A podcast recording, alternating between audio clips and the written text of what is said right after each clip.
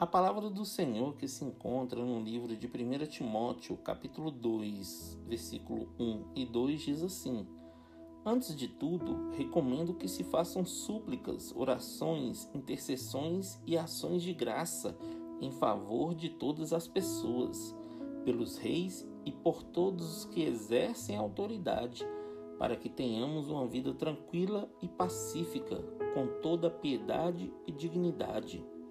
Olá, meus irmãos, a paz do Senhor.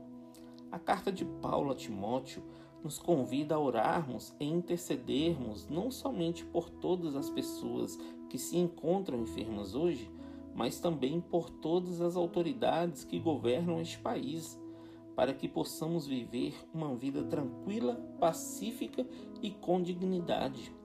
Isso é bom e agradável para Deus, queridos pois ele deseja que todos os homens sejam salvos e conheçam a verdade. Que você possa orar onde estiver neste momento, levantando as mãos e intercedendo sem ira, rancor e sem dissensões, para que o Senhor derrame cura e paz sobre a nossa nação. Amém?